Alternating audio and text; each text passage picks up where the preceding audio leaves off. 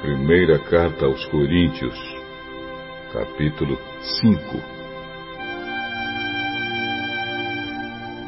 Agora estão dizendo que há entre vocês uma imoralidade sexual tão grande que nem mesmo os pagãos seriam capazes de praticar.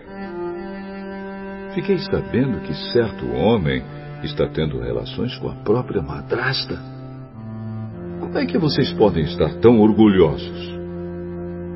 Pelo contrário, vocês deviam ficar muito tristes e expulsar do meio de vocês quem está fazendo uma coisa dessas. Quanto a mim, ainda que não esteja presente aí pessoalmente, estou com vocês em espírito.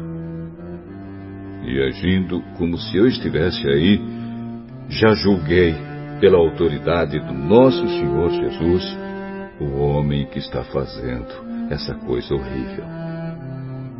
Quando vocês se reunirem, estarei com vocês em espírito. Então, pelo poder do nosso Senhor Jesus, que estará presente conosco, entreguem esse homem a Satanás, para que o seu corpo seja destruído mas o seu espírito seja salvo no dia do Senhor. Não está certo que vocês estejam orgulhosos. Vocês conhecem aquele ditado.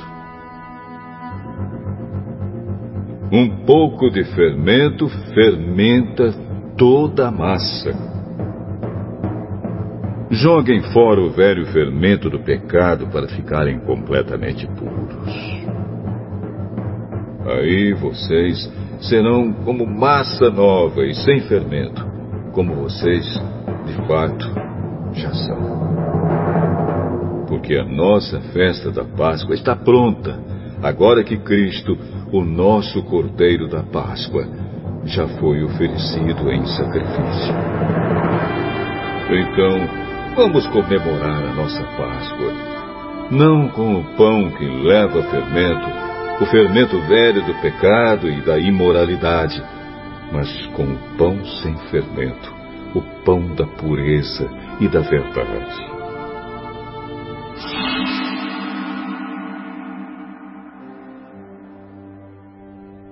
Na outra carta que escrevi a vocês, eu recomendei que vocês não tivessem nada a ver com gente imoral eu não quis dizer que neste mundo vocês devem ficar separados dos pagãos que são imorais, avarentos, ladrões ou que adoram ídolos. Pois, para evitar essas pessoas, vocês teriam de sair deste mundo.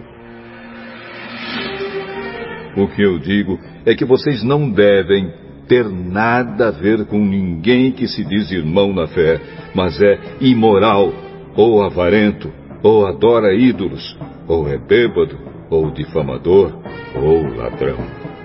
Com gente assim, vocês não devem nem comer uma refeição. Afinal de contas, eu não tenho direito de julgar os que não são cristãos. Deus os julgará.